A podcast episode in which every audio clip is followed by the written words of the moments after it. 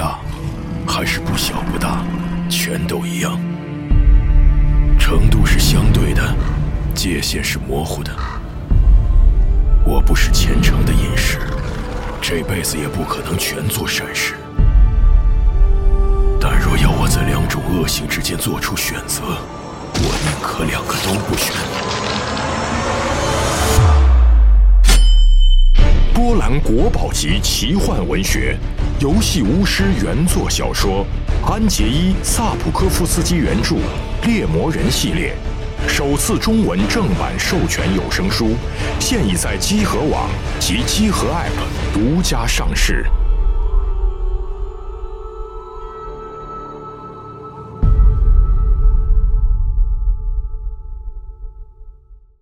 By a lonely prison wall, heard a young girl calling.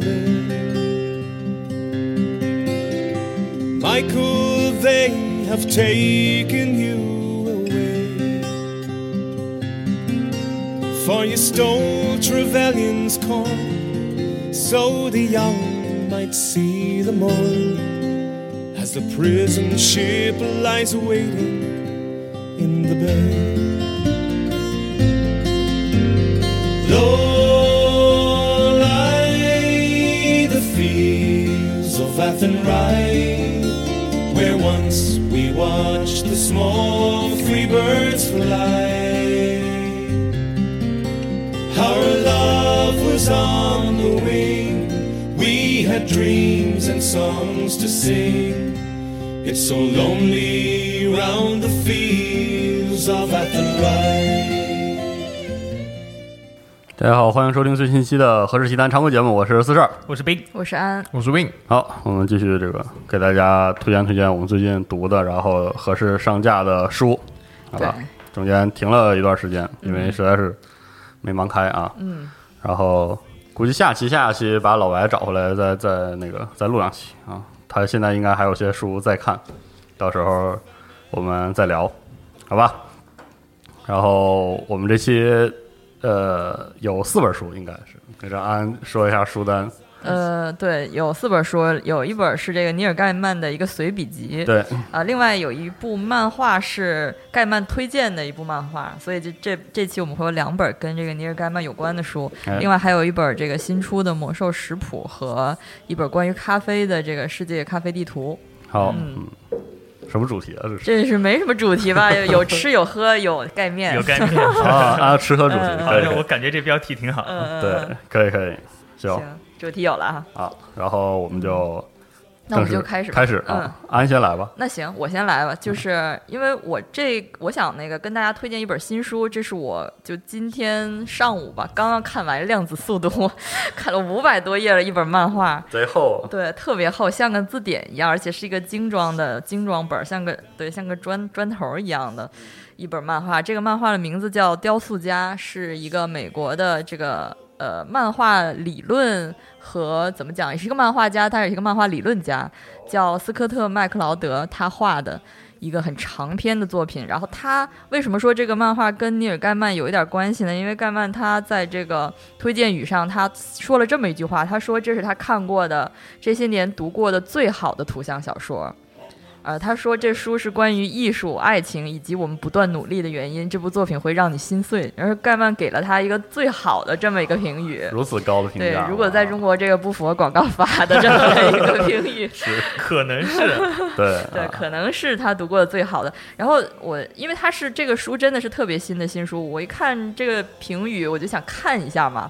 毕竟有这么一个高评价，肯定就好奇，所以我就把这本书给看完了。我真的觉得非常的推荐，就是尤其是做创艺术创作或者是做这个内容创作的人来看这个漫画，你会有深深的共感。哦 哇，对开始了。啊开始了。呃，这个书刚才也说了，它的一一个差不多五百多页一个大长篇，然后呃，它的作者呃斯科特麦克劳德是一个，其实他之前有一个作品，可能大家比较熟悉，呃，是叫《理解漫画》，是讲那个。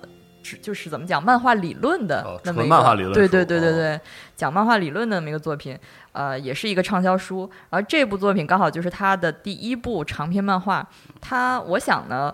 就不多介绍这个作者了，就是如果有兴趣的话，大家可以去搜。我就想在今天安利的时候，就着重说一下这个书的故事。呃，当然我也不会剧透，所以就讲这个书的其中的某一段儿，这个前半段儿，还有这种后中间某一段儿的故事。我想那个看看，就是如果有人有兴趣的话，也许就会想看这本书了。其实他讲的这个故事特别的抑郁，就是 抑郁哪个抑郁？就是特别难受的那个哦抑郁。我还以为说那个国外的抑郁对对对，哦，不是那抑郁，哦是治愈，也不是那个好好的那个治愈，网网易那个是抑郁，是是郁闷的那个抑郁，它是一个特别难受的一个故事。它的主角是一个雕塑家，然后这个书名不就叫雕塑家吗？这个嗯主角雕塑家是一个男一个男青年，二十六岁。呃，叫戴维的这么一个男青年，他的名字呢是一个非常大众的名字，对，所以呃，怎么讲，就是他叫戴维·史密斯，就等于说是一个美 国路人甲对路人甲的这么一个名字，所以他的名字刚好和一个世界知名的雕塑家重名。啊但他又是雕塑家，对他呢，自己也是有有艺术梦想的一个小青年，又跟大师的名字重名，所以说他就永远活在一个大师的阴影里。加上他自己呢，可能这个呃生活也不顺利，然后艺术创作的呃路程过程也不顺利，所以呢就过得非常的惨，甚至这个惨到就是在路上就是有那个乞丐过来说给我点钱吧，然后他就冲那个乞丐吼我一分钱也没有，然后那乞丐说我给你点钱吧，啊，就是惨到这么惨的一个一个一个年轻人。故事的开篇特别特别的抓人，就是他这个年轻人在那个一个小餐馆里头在。呃，打就就是怎么说，消磨时间，没什么事儿干。然后呢，其实他没有用文字表现这个消磨时间的过程，但是他会特写他的手玩盘子、玩刀叉啊全玩杯子，然后摸啊桌子这些特别有意思。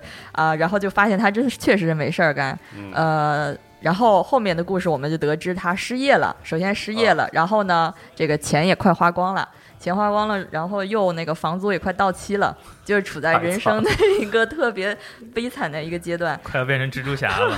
是我的对天，就是主角光环吧，可能是。这时候他就遇到一个老头儿，然后那个说年轻人怎么样？这老头儿他定睛一看，是他的一个叔公，就是妈妈的叔叔，哦，叫什么？这个怎么排辈儿啊？反正书妈妈里的叔叔，书，反正书里是翻译成叔公啊，反正叔祖父是不是？这在我知识盲区了。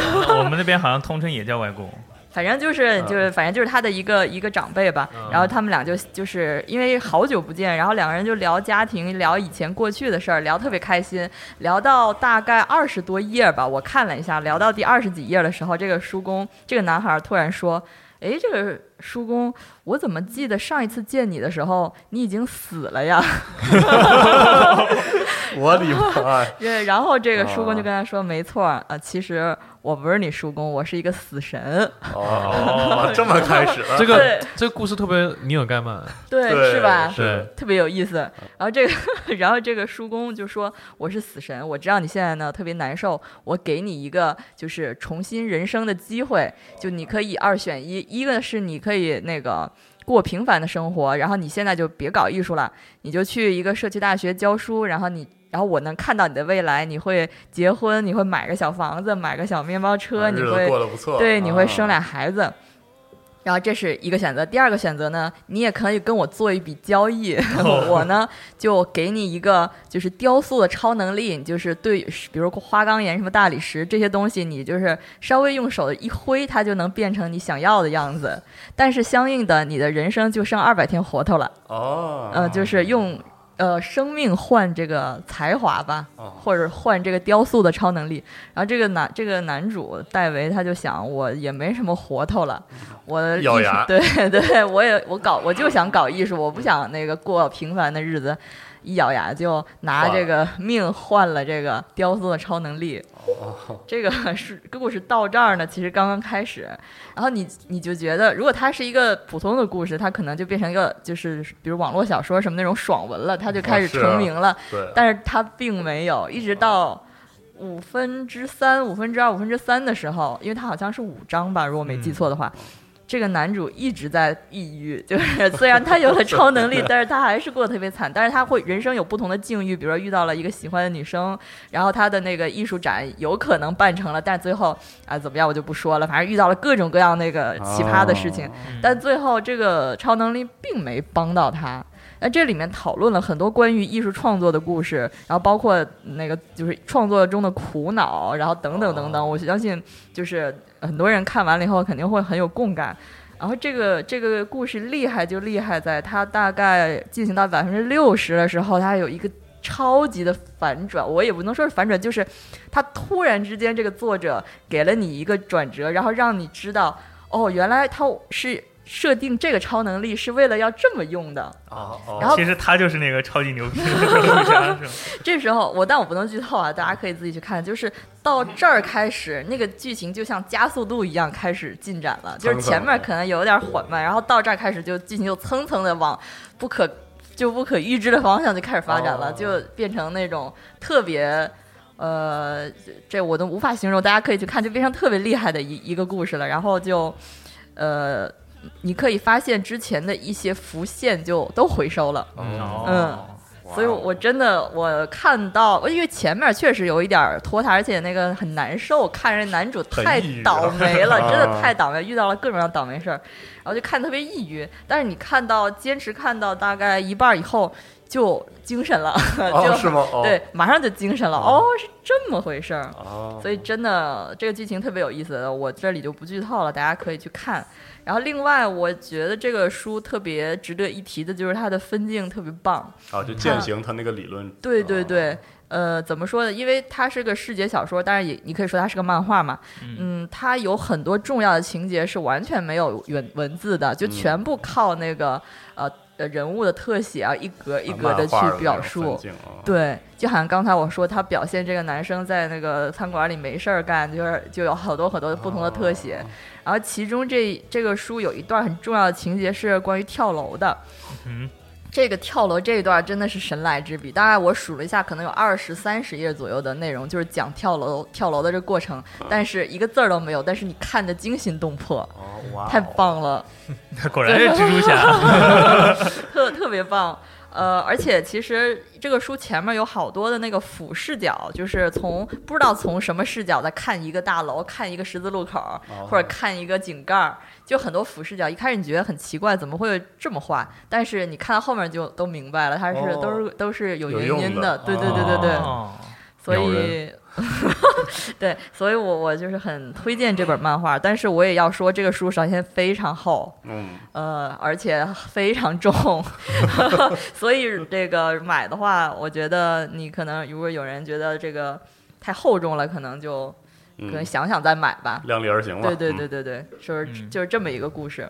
哦，我觉得尼尔盖曼推荐他肯定还是有道理呃有道理。对对技法和故事本身都非常那个，对，有东西有料，对对对而且听安姐描述就觉得尼尔盖曼肯定会喜欢这个故事。嗯，是故事特别塌啊，对 特别盖曼。非常共鸣啊。他把外面的封皮拿掉以后，我一开始还以为是一本日漫呢。哎，对他那个书有意思，就在他那个护封其实还有一点，我觉得设计的比较一般啊。对，嗯 对不起啊，就是说的比较直白。但是那个里头那个封面特别特别怎么讲？特别一个正面是男主，背面我可以翻过来，背面是女主，嗯，两个大脸，这画风差好对，画风多。对，对吧？哇哦，就是正面有点像日漫，但背面就有有点像美漫。我也不知道这是什么风格，反正就是。像那种欧洲的那种漫画，嗯对对，欧洲独立漫画的那种感觉，然后她她的女主也没有画故意画特别漂亮那种，是一个有雀斑的那种女孩。邻家姑对娘那对对对对种风格的，，嗯，行，就先安利到这儿吧。我觉得好的地方就尤其是漫画这种东西，还是得自己看才能才能感觉到。嗯，嗯到我了吗？行，那阿斌来，我的这本也挺大的，嗯为什么大呢？因为我感觉它确实应该算一本工具书吧。嗯哦，咱们之前不是有过那个辐射的一个食谱吗？对对但听着炉石的食谱，啊听着就让人不是特别想吃的那种感觉。嗯，但这个魔兽世界大家都知道哈，茫茫的艾泽拉斯里面有好多好吃的东西，是。甚至在这个游戏里面本身就有烹饪这个技能可以学嘛。说那么多，说那么多，大家都是吃法师搓出来的水啊，没有？你说对，是啊，但是现在你说要把魔用光嗯也还还挺不容易的。是啊，嗯，嗯，然后这本书呢，就是它首先就是是当然是官方的，然后它里面就介绍，你说摩艾泽拉斯里面有这么多看起来就很诱人可口的一些食物，你们是不是也想在现实中尝一下不呢？不不不不不不不，哎，然后这本书就是把那些游戏里面虚拟的那些菜谱，用现实中的一些食材想办法给你还原一下。嗯植入腿儿啥的是吗？对，然后它真的是一本相当呃严谨的一本食谱啊，就是你照着它做可以做出来，然后。呃，他也会在一开始就给你提供一些饮饮食上的限制，比如说有的人就是素食者，嗯嗯，比如 Martin 什么的，他会有一些菜就跟你说这里面有一些什么材料可以用素食来代替。啊，就更惯。啊嗯，对，然后还有一些人对麸质过敏，他也会专门标出来有一些呃适合无麸质这些饮食者使用的一些版本，嗯，就是非常严谨的列出来。然后整本书呢，它大概是这样的，分为几大部分。是教你做香料和基础配料，然后这个香料和基础配料有可能会在之后的餐点里面用到，嗯，比如什么古代熊猫人香料啊，或者或者啊什么就跟烹节日香饪技能料，那个哎对对对对对样的啊。然后接下来有配菜，然后有面包，然后汤和炖菜，然后接下来是主菜、嗯。甜点，然后最后的饮料就全部做完了。嗯。然后这里面呢，每一种菜它根据做起来的难度不一样呢，也分技能等级，就跟游戏里一样，它分宗师大师什么哎，学徒、大师，然后还还有那个哎那个还有一个等级哦，专家对。嗯。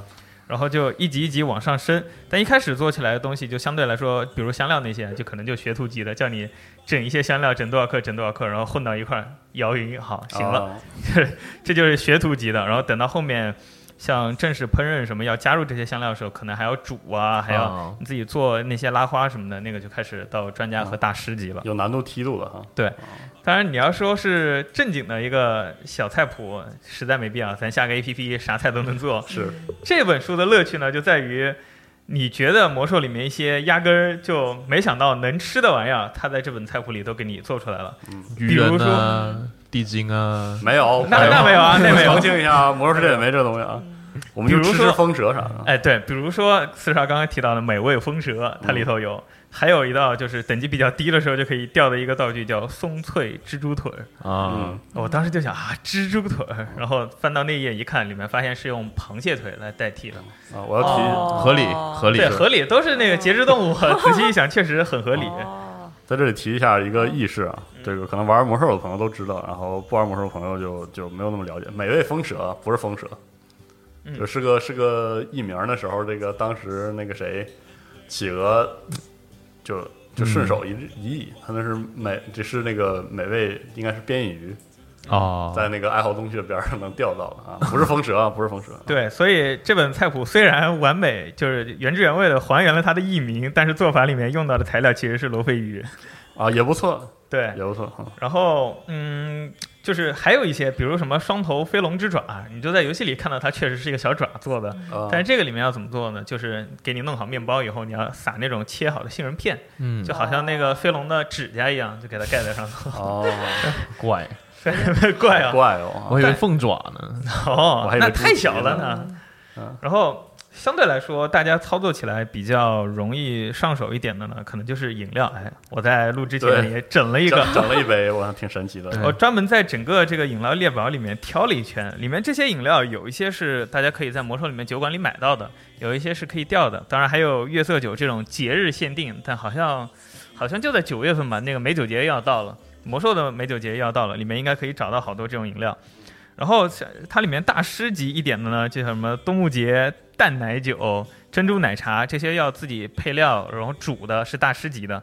简单一点呢就是大家有个调酒器，或者就像我今天做的这杯薄荷蜜茶，仅能哦在坐下时饮用，回在五十秒内回复九千九百魔魔法值这种的，相对来说就比较容易一点。大家准备一下原料，然后你大概知道一个流程，实际上和大家平时自己做的那种薄荷蜜茶也差不多，是，但是就稍微改一点点量就完了。今天反正一大早，阿斌就在公司里开始调酒了。是，就怕他把办公室炸了。当时其实其实本来想整这个月色酒，他在目录上面他是写的就是这些材料相对来说比较好找到，大家可以去附近的菜市场嗯，转一圈。那得是他们那儿的菜市场。我一看咱们这儿也可以，咱们这儿是附近都是很多外国人，所以哦，好，像里面书里面提到一些什么像意大利香醋啊，或者一些我压根就没听说过的接骨花利口酒啊，哦啊，对对对，咱们附近的可能有，但是你要因为我们附近是使馆区哈。对对嗯对，呃，如果你要真的在生活中，比如说一些非一线城市，你要真的拿一个什么 A P P 来搜，都不一定可以买到这些酒，所以其实就很没必要，大家得要自己挑一下。但是啊，整本书我必须得说，有一个我非常不满意的地方，就是魔兽里面有一个非常著名的一种食物，但在这本书里没有，我很生气，叫做海豹乳汁。你有毛病吧？啊，你有毛病吧？行了，反正整本书呢，你要拿来做菜，真的也可以，但要图一乐也就图一乐。所以，真的买回来放在书柜里面当那种正经书呢，我一般是不推荐。但是如果就是是一个非常喜欢开 party 或者想把朋友聚到家里来的人，然后大家都是暴风城的勇士或者是部落的狗，怎么着？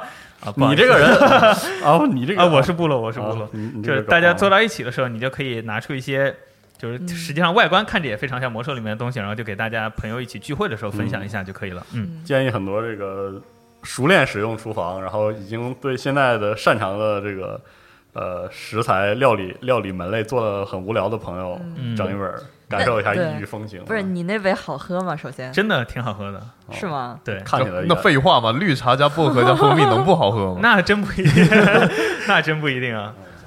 对，反正到时候，嗯、到时候就拍些照片，然后放在上面。实际上确实还蛮不错的。是，还蛮不错的啊。刚刚四舍说的好，要熟呃熟练使用厨房，嗯像阿斌刚刚调杯茶都调到地上去了。那这不是在办公室调的，啊 熟练度不够嘛啊，多做多做自然这个学徒啊，学徒。嗯是啊。嗯，好那下一本是我的啊，了，正好这个顺着饮品再到另外一本对跟饮品有关的书。我这本是叫《世界咖啡地图》。啊，高雅许多。对，呃我一开始看到他说是咖啡地图，还以为真的是这个这个生态考察之类的，然后没想到只有一半是这种跟呃咖啡豆什么有关的东西是吧？它它前它一共有三章，第一章叫做认识咖啡，第二章是从生豆到一杯咖啡的旅程，嗯然后第三章就真的是咖啡地图，各个呃像非洲各个国家有什么咖啡，他们适合做什么，怎么啊怎，么做？对啊，怎么种怎么做？对，嗯所以说这个第三部分对我来说可能太高端了，是但前两部分还是挺有趣的。了解一些咖啡的基础知识。对，然后这个作者啊我查了一下，他叫做詹姆斯·霍夫曼，他是一个这个世界咖啡师大赛的冠军，嗯。然后也是一家著名的咖啡店，叫做呃 Square Mile，这个应该是英国的一家这种这种高端玩意儿来对高端玩意儿的 店，咱也不懂啊。是，可能是因为他这种高端从业者的身份，然后导致他写这本书的时候，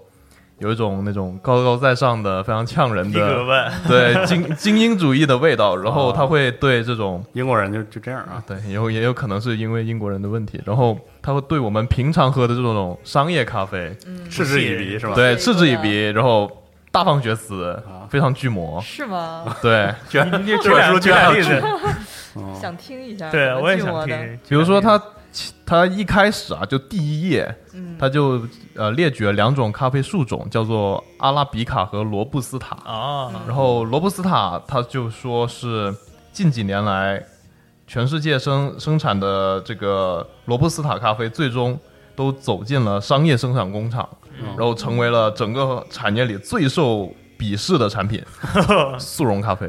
哦，对，就是这种这种啊，速溶咖啡多好啊！他妈的，啊是啊，真是救了我们多少命啊！是然后这个所谓商业咖啡，就是我们平常喝的速溶、罐装，然后外卖咖啡，哦，还有像这种连锁咖啡店里面提供的咖啡，就是它所谓的商业咖啡。嗯看不起刷锅水是吧？嗯，是吧？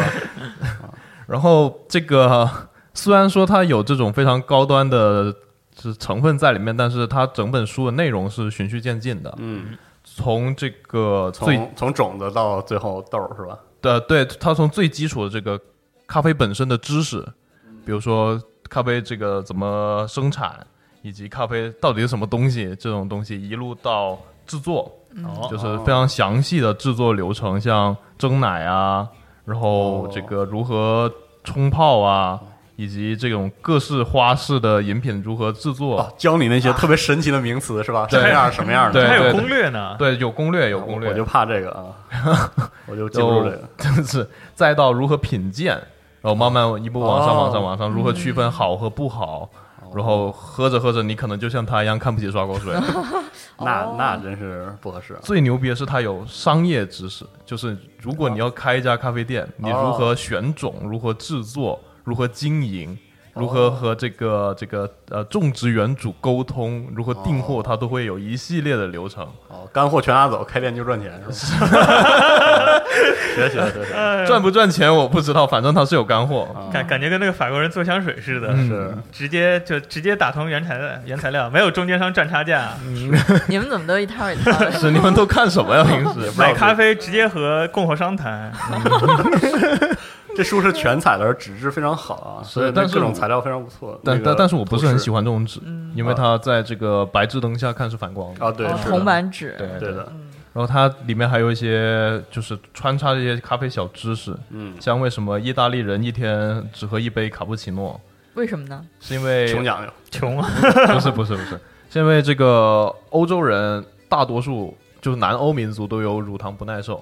哦如果卡布奇诺里面那些糖喝多，哦不，那些牛奶喝多了，他们就受不了了。哦，所以他们只一天只喝一杯卡布奇诺，然后其他时候喝这那个黑咖啡可以一直喝，一直喝，对，喝他们那个呃浓缩嘛，意式浓缩。那我觉得还蛮牛逼的，已经不耐受了，一天还要喝一杯。对，不耐受还能是啊？不耐可能是因为卡布奇诺量比较少香啊，吧，喜欢像拿铁他们可能就估计受不了了。嗯，给阿姨端一杯。卡布奇诺，所这个，如果大家是对这个咖啡感兴趣的话，嗯这本书肯定是非常适合你的，毕竟它有一系列有关咖啡的最详实的知识，嗯，嗯，像这个从呃入门到玩攻略高端，对到攻略。呃，我和版本老师就是这个版本老师沟通了一下，因为他本本身非常喜欢咖啡嘛，哦，是，然后我就问问了他说这本书你看过吗？看了之后感觉怎么样？嗯，他就说这个书无论你是想了解咖啡，还是说你想学如何做咖啡，都非常合适。哦，咱们老师这话说的很像那种就是呃商务讲坛里面 完全不像他会说出来的话。是再往高端点，你甚至可以在里面学到详细的豆的研究和烘焙和这种专业的品鉴。那么，如果你想考咖啡师的话，我这本书也能帮到、哦。帮到你。哦，但是这个手冲大师，哇。对对对，它里面有，它里面有如何这个手磨豆，冲咖啡啊。如何手冲咖啡之类的嗯穷讲究。啊再往后，如果你真的要开店的话，然后这个领域过于高端了，我也不知道这本书能不能帮到你，但是里面确实有这样的一系列的商业知识。对，还有设备的讲解，哦还还有商业运营的知识，是如何对刚刚说的嘛？如何进货，如何选这个咖啡机，什么都有，还有这种贴心小建议，一个咖啡机要怎么样调，嗯，就嗯各种 B 站攻略那样的。从入门到入土，惊了，啊，从入门到入土。这虽然我们大部分人就是像像我们在座的四个，嗯，都平常都是这，个商业咖啡的消费者，嗯，但是这不并不影响我们去学习更多这种精致咖啡的的。知识嘛。是，而且如果你确实感兴趣的话，这本书能帮你，也不能一步登天，但是能帮你慢慢进入这个领域。嗯，对哎，有关这个事儿，我还挺想分享一个经历吧，嗯因为因为咖啡这个东西啊，你你其实就是说从不折腾到特别折腾，是有个很长的梯度的。嗯嗯，对这个东西就是甚至可以被很多人发展为一种兴趣嘛，就是根据你的无论是经济生活还是什么样的情况，你可以选择一个折腾的复杂程程度，对吧？嗯，就是想不折腾可以非常不折腾，对然后想想折腾的很好也可以。所以这个东西，我觉得了解了解不是什么坏处。嗯呃，往好的说，可以给生活增加一些情绪；往差的说，就是那你摄入咖啡因不快乐吗？是吧？是是爽了一批。对然后这本书就是这样一本书，它就把这个整个咖啡的世界。嗯，缩成了一本书，然后下限非常低，你嗯学学会怎么喝，学一些小豆知识就可以了。是的，然后上限你就你就可以成为这个生态大师。生态大今师。今年年初的时候，因为我我是对这种东西就特别不讲究的人，但是我确实非常的爱喝咖啡，然后就可以给大家推荐两个事儿，一个是买了一个安安腿哦、哦，那个是吧？冻干的那个对，就是一种冻干咖啡，是那个冰水冲完之后可以直接喝。对，摩可纳的哦冻干黑咖啡，然后它这个咖啡特别逗，一开始是好好像一两年前，我妈有一次去俄罗斯旅游，然后她就给我带了一堆咖啡，其中就有这个，她说那个这个特别就是随便在超市买的，你喝喝看。嗯，当时我就觉得怎么这么厉害，冰水都能冲开，是而且 俄罗斯 就怎么这么厉害？然后我我就喝完了，我就给那袋儿扔了。然后我有一天我就想再买，但是我怎么搜也搜不着。后来我就问四十二，俄罗斯有什么咖啡牌子？俄罗斯有一个特有名的叫骑士的对个，对对那个雀，但是 最后搜了半天，搜到了，但那个咖啡是并不是俄罗斯的，对对好像是什么爱尔兰还是哪儿的？荷兰 哦，哦，荷兰的，对对对对，那个是最方便的一种，推荐大家就是这个太方便上上班可以备一个什么的。然后还有一个就是大家如果想稍微讲究一点的话，我可以分享一下今年疫情早期啊，就就是那个过年那两天就最严重的那两天，嗯就北京完全进不来快递的时候，哦我们天天在家煮饺子对那会儿是吗？最后我最后收到了一样东西，改变了我这个就是在隔离期间呃自我隔离期间的这个生活体验。就是我当时特别想喝咖啡，嗯然后外卖都不送了，嗯，每天就就戒断了，就疯了一样在家。挠墙，对，我想试试。然后，但是我又听说什么像摩卡壶这些东西就特别难、嗯难折腾嘛，然后然后特别难刷。然后我就问了问，就是这个有 VTuber 是那个咖啡店你 叫巴木迪之的一个、啊啊一个一个朋友，啊巴老板对，然后然后我就问问那巴老板，我说我想这个在家喝咖啡行不行？怎么弄？然后他就推荐了一下我这个聪明杯这个东西，非常非常简单，推荐大家试试。就是昨天你是就传销给赵夏了是吧？对，就是那个大家如果在家想在家弄，同时呢又想快一点，就不搞那些什么手冲啊、滴滤啊，还有什么那个啊，虽然聪明杯好像跟滴滤原理略微近似吧，但是这个特别快啊。就聪明杯就是一个漏斗，然后你买聪明杯的时候，一般他会送你这个小小几百张那个滤纸，嗯，你把这个滤纸呢放在这个漏斗上，嗯然后拿热水给它润一下，嗯然后把咖啡粉倒这个倒上，嗯，倒了之后呢，然后把热水加进去，把盖儿盖上，稍稍等一下，然后把它放在杯子里。它那个有个有个有个装置，你往那个杯沿上一搭，它就开了，然后那热水下去，这就能喝了，嗯而且还相当不错。楼下办公室就有两个，对，三三四分钟吧，三四分钟就能整一杯，哦然后爽的要死。而而且那个 那个喝完之后，那个咖啡渣儿有比如说什么除臭啊，放冰箱里什么，就是各式各样的功能还能用、啊，非常方便。就是我我应该是这个又喜欢又喜欢喝咖啡又极不讲究的一个代表吧。这种这种方式推荐大家可以试一试。但这故事让我想到了蒋工，一开始蒋工就是那种商业咖啡，对。对。就每天一罐什么的，后来说不行，得整个咖啡机，对，然后每天上班咖啡咖啡机，蒋工说不行，这不得劲，然后手磨，对，开始手磨，那个是我们还没搬过来的时候，每天就讲那，咔啦咔啦咔啦，然后楼下那些全是他的是吧？对对对，可能这就是有生活品质的人。然后再后来那个用什么咖啡机不很很响嘛，就是还得清洗。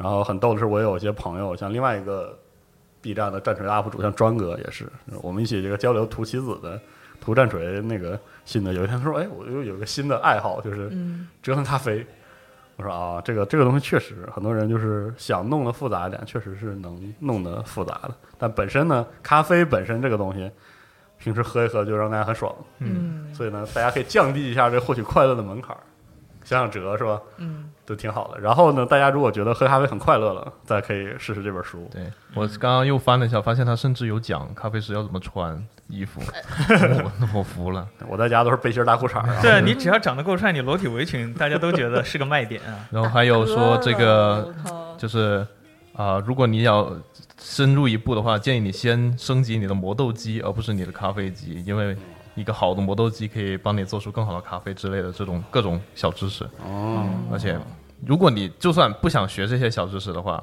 这本书起码能帮到你，告诉你你那个外面商业咖啡那个菜单里面写的各式各样的名字，对，到底代表着什么意思？都怎么点，对不对？啊所以马像马奇朵到底什么叫马奇朵是吗？什么是富瑞白嗯啊？起码能搞懂这种，对就是这样，一本上限非常高、下限也非常低的关于咖啡的书。嗯好，嗯，实用。嗯嗯可以。行，那轮到我了。我我我我这本还是这个尼尔盖曼的书啊。嗯然后这本书是，呃，叫《廉价座位上的观点》，嗯，是一个尼尔盖曼的非虚构写作集。嗯，就是尼尔尼尔盖曼这个简单介绍一下，他是一个呃奇幻志怪小说家嗯啊，写了很多 读起来非常非常有意思的，某种程度上来说挺新怪谈新怪谈的啊。其实他写的东西是经经典怪谈为主，但是他他会他有一个习惯是喜欢改写经典怪谈，把那些经典的怪谈故事改的有一些新派的是吗？对新派的感觉，啊就是这么个人。啊但不是新怪谈，实际上不是新怪谈。然后他的那些代表作品包括这个《美国众神》嗯啊，像《美国众神》的话，就是我觉得就是比较中性，他是把美国呃美国殖民，然后消灭本土文化的这么一个过程和它的发展，然后现代化的文化取代。呃，旧文化这么相关的一些东东西融进了这个一个都市之怪的故事里，然后它本身也是一个怎么说，呃，神话大乱斗，啊、美国众神是这么一个故事。然后还有他写的像乌有乡，乌有乡就是一个有点诡异，甚至有点猎奇的故事，整个基调比较阴暗，甚至有些血腥的一个故事。同时，他也能写这个坟场之书，一个完全温温情脉脉的有关成长的故事。我们之前都推荐过。对是的，对还有像这个好兆头这种嗯完全的喜剧作品嗯啊，非常厉害的一个人。然后是我非常非常喜欢的一个作家，我觉得我高中的时候读《美国众神》给我这个很大的冲击。冲击好，这本书啊，就说回到这本书，这个廉价作业上的观点呢，它是尼尔盖曼的各种东西的集子，包括给小说写的前言，嗯。啊，包括给哦，刚才那个没没提到的，就是尼尔盖曼还是漫画家，漫画脚本家，嗯对对对。他，创造的那个睡魔嘛。没错，然后说回来，他的这里的书里啊，有他的演讲，演讲的演讲稿，然后有给书呃一些小说的前言，有一些自己记录的随笔等等等等，就全汇到这一本书里，非常非常值得一读。呃，因为是这样的原因，这本书里有很多的观点，这里面的观点包含他对呃创作、对阅读、对兴趣。的一些自己的看法啊，包括呃，还有一些对，比如说这个社会上的一些事件的嗯自己的观点。这样的话，观点类数据需要指出，就是说你可以去接触，然后有些你不一定赞同，但是这个兼听则明，给读一读很有意思啊。同时呢，里面有很多呃，怎么说，工具性、指导性的东西，有点像是他这个就是传授一些人生哲理吧。你在教我做事，对，差不多是有有些部分是这样的，但是读起来非常有趣。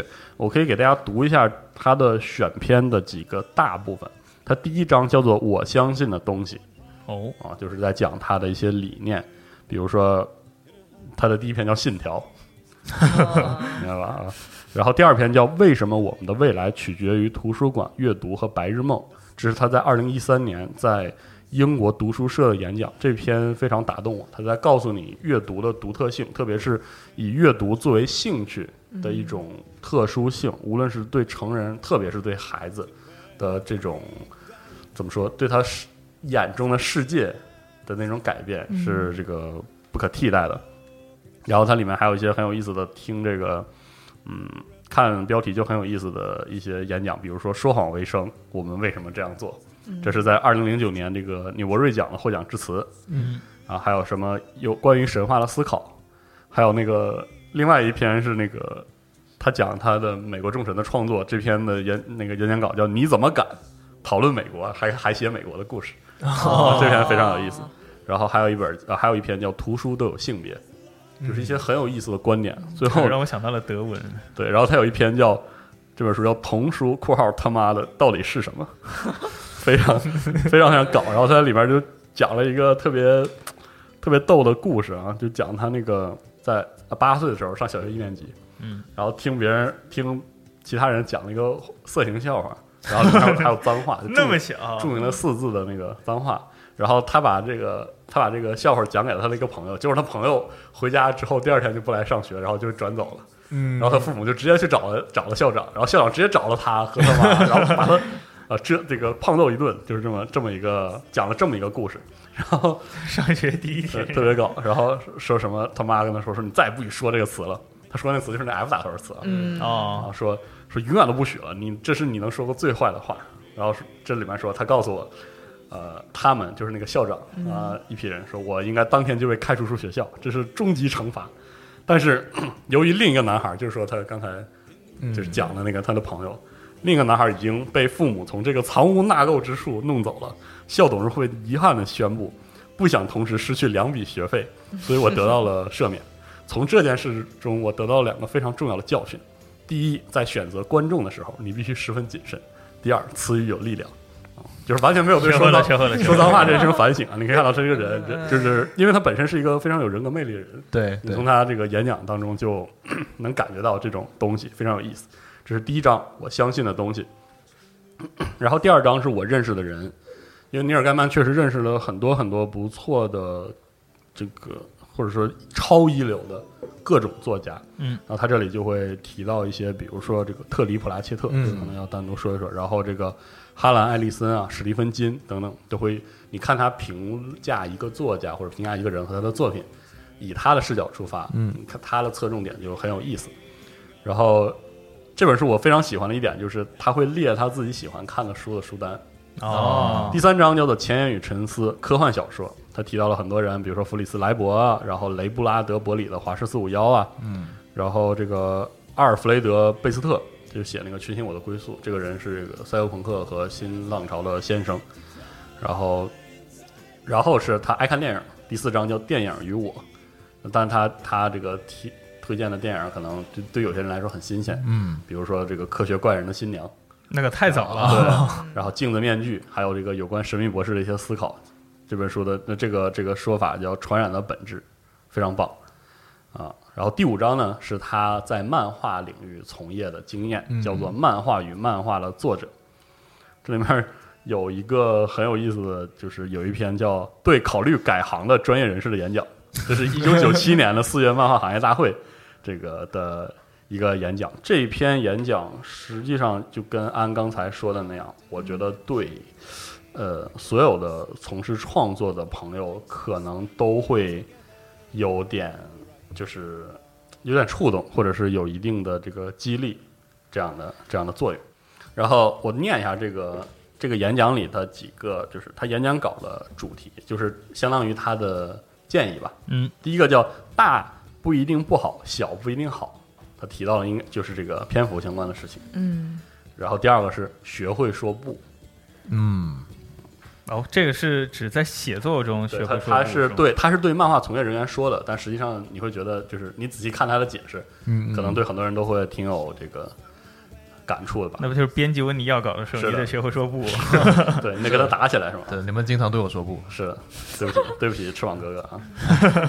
然后第三条叫把东西写下来，或者说好记性不如烂笔头。啊，这个对创作确实，第四个是一切都可以谈判。其实我我看了这段，我觉得他讲的就是说，你作为一个画手或者是漫画创作者，你要学会和其他的在这个行业中的其他分工的人做，呃，这个谈判也好，或者说叫配合、嗯。磨合，对对，让就是创造出一个双方都合适的一个区域，舒适的区域，让合作能顺利进行下去，能做成事儿。嗯。这个事情就是说，可以说是一个创作之外对创作很重要的一件事情。而且这件事情尼尔盖曼非常有发言权，是的，他这个各做各种事儿啊，是参与什么改编什么的，就是很游刃有余。这个是是是，而且他的合作创作也特别多，是的。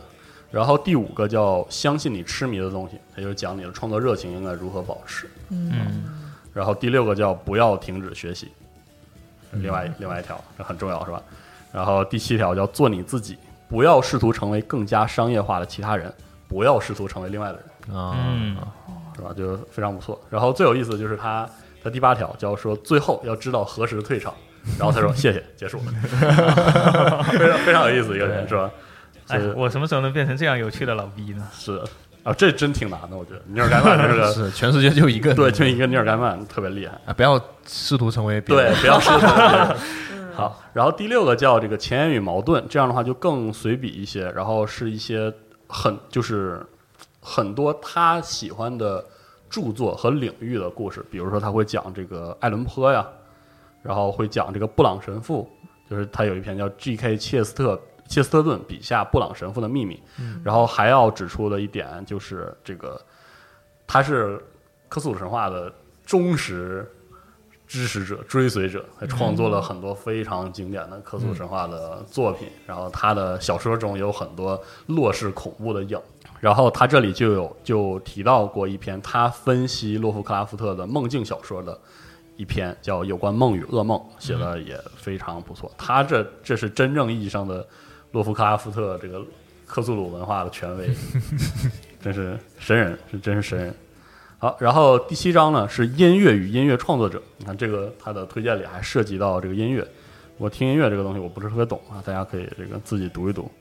第八章呢收录的那个叫《星辰与童话故事》，因为他善也能写的儿童文学，嗯所以很厉害。他这里着重提到了我们之前制作过有声书的《精灵王之女》，哦，然后评价了这个邓萨尼勋爵的可贵之处和他这无法被超越的地方，也是很有启发，也非常棒。然后第九章只有一篇，叫《创作好的艺术》啊，这篇简直就是盖了帽了，，对盖了帽了，不知道怎么不知道怎么怎么这个叙述了。好，第十章点题叫廉价座位上的观点，叫真正的事物，呃，基本上都是一些他的随笔，特甚至还有一篇那个就是评论叙利亚的难民的哦一篇故事。然后很有意思的是，很很触动我的是他，呃，最后一篇叫《敲错了键盘》，是写给特里普拉切特的。就这里有两篇特里普拉切特，嗯嗯这个特里普拉切特可能要给大家简单的介绍一下，他是一位非常非常重要的英国作家，是一位呃奇幻小说家。他最高的成就在于他创作了喜剧奇幻系列《蝶形世界》。嗯，对魔法的色彩啊，什么圣珠老爹啊，这些就是你读起来会这个真的会笑出声那种，甚至有点无厘头的特别搞笑的小说，但本身又、呃极尽讽刺之能事吧，讽刺一些这个现实的一些丑恶，同时也会这个调侃经典的奇幻作品乃至经典文学作品。特雷普拉希特老爷子是一个非常非常厉害的人，包括他和尼尔盖曼合写了《好兆头》。对，嗯。啊，这个无论是喜欢剧的朋友，还是这个看书的朋友，都知道这两个人这个说话这不客气啊，是是。两个尖酸刻薄的英国英国人啊，有人咋都这样？逮谁骂谁，特别牛逼，包括自己自己也不放过，就是这么的一个人。然后他写了，他最后这一篇是在呃特里普拉切特老爷子还在世的时候写的，嗯，然后但但是后来我记得当时特雷普拉希特去世的时候，我把它翻出来重新读，重新读了一遍，也很有意思。这篇会讲说特雷普拉希特老爷子不是一个和善的老头儿，不是的，他是一个满心愤怒的人。这种愤怒驱动着他写出了如此优秀的作品，包括后来我记得特雷普拉希特最后临近去世的时候，他进入大众视野不是因为他的小说，而是因为他想呃他患上了应该是一种呃老年痴呆性质的病，嗯。然后他想寻求这个安乐死，哦。但是英国的政策不允许，他就为此这个抗争了很多年。哦。这样的这样的一个故事，就是到最后那个那个时候是一个他进入大众视野的阶段，在那之前可能他是奇幻爱好者心中那个最牛逼的老爷子，发明了这个长角的长角的这个怪物箱，那个宝物箱宝物怪的那个人，啊所以他在这里写到最最后的时候，因为这个时候特里普拉切特还没去世嘛，他结尾是、是说说我因为将要失去我的朋友而愤怒啊，然后我想特里会怎样处理这种愤怒呢？然后我拿起笔开始写作，这本书就结束了。嗯啊，所以这本书就是说它充满了呃尼尔盖曼的观点，他的创作观，这些本身对对一个可能创作者或者是对一个喜欢看书的人都会很有触动。同时，你从这本书也能感受更它的魅力。，对更鲜明的感受到他的那个魅力。它它里面有一些特别搞笑的口水文，比如说那个他鬼妈妈改编那个电影的时候，改编成电影，然后获获得了奥斯卡提名。嗯他说我去了一次奥斯卡，他就讲了一次我去了奥斯卡这么一件就是特别口水的一篇，然后里面极尽他那种就是呃暗搓搓的看谁都不爽。阴阳怪气的那种劲儿，说哎，反正那个鬼妈妈肯定也就拿个提名了，然后我也不想去了，然后等等，就是一系列这些事儿，然后讲他怎么进去。他一开始就是到了好莱坞，呃，不是到了奥斯卡的现场，嗯不知道怎么进，怎么跟你们去一三似的？然后有红毯，呃，然后我就见了个熟人，说你你需要我给你带进去吗？他说好好好好好，就去了。然后一进去说那个走走这条路的时候，没有任何人在乎我，我就在那低头看一个影女影星，我又想不起来 那女影星叫叫啥，我就我在看她那个裙子上有没有脚印儿，我就进去了，然后又讲她进去坐在那儿百无聊赖，然后她一会儿跑这儿跑那儿，又错过了一些颁奖啊啊，谁谁谁上去说，哎，真有意思，然后也就那样嘛。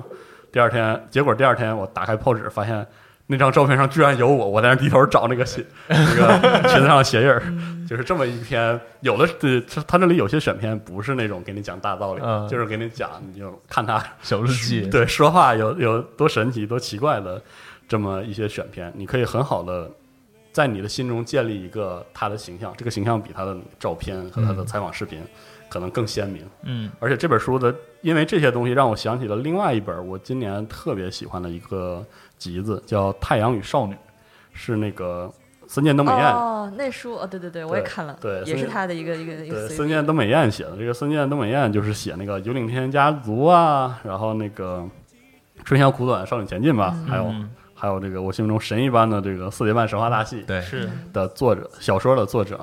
然后他的这本《太阳与少女》也是他的，就是和和这个尼尔盖曼这个对对对水片是一模一样的。嗯他写的前言呀，他自己写的一些小散文啊，嗯啊，有些神奇的这个议论啊，哎，就是别说风格确实挺像的。对，就是就是这么这么一本书，而且那本书让我印象很深的就是他那种碎碎念真的很少见，就特絮叨，但是他又很能控制住，篇幅又很短，嗯讲那个日本本地有个什么馒头。什么糕点，然后小时候怎么，然后买书去那个旧书店如何如何，嗯就这些事。然后它里面《太阳与少女》中有一个说法，他特别打动我。他说：“我想写一本书，正正好好适合睡前读我读一读。嗯就嗯，这个书不会刺激你，让你越读越精精神，或者也不会就是无聊到让你昏睡过去。就是说，你读完两篇之后，你的非常心非常舒适。你说，哎，放在枕边，该该睡了该。睡了啊。然后不就是我们的电台吗？那真不是，我们电台就是昏睡的啊。秒睡。然后虽然我不得不说，尼尔盖曼这本这本集子里有些观点非常的激昂，啊、这个有些情绪非常的这个刺激，不一定说真的就适合你睡前读一读。对，这种逗人笑的，一般都不适合。但是我觉得这本书是一个非常不错的随拿随翻的书，嗯它里面有些演讲稿就一页，正反啊，非常短，然后这个表述自己的观点表述的非常快速清晰，读起来非常的快乐啊、所以这本书的阅读观感非常非常棒，嗯。强烈的推荐给大家，好吧？嗯，就这样。嗯。好，嗯，行，我们这期呢，这上架了这四本书，嗯。两本呃，一本尼尔盖曼的随笔集，一本尼尔盖曼推荐的漫画《嗯，雕塑家》，这两本都是非常正经的好书。对，你们那两本也是很正经对的，，Win 的也算，但我这你个这本也可以，还是有点偏礼物向。魔兽世界的这个官方食谱，嗯，对大家可以但是试一试，这期推的书都挺厚重的，都是都挺厚的。对，随笔也挺厚的，其实 是的，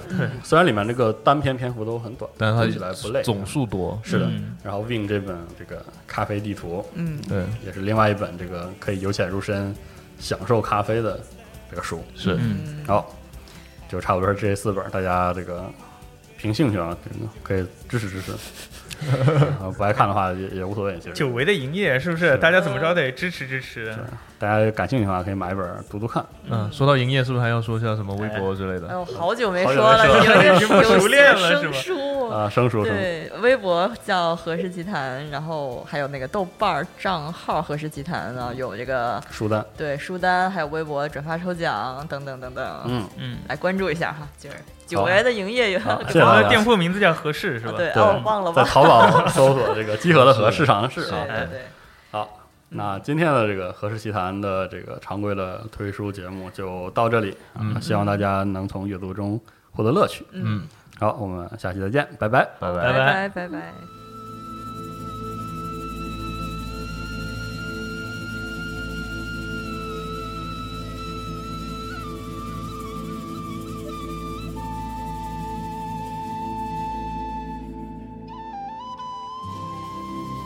整饿了，是我也饿了，吃的喝的，吃干面去了。怎么怎么回事啊？一打开屏幕就看什么？怎么看 VCR，看这。没有微缩是偶像大师？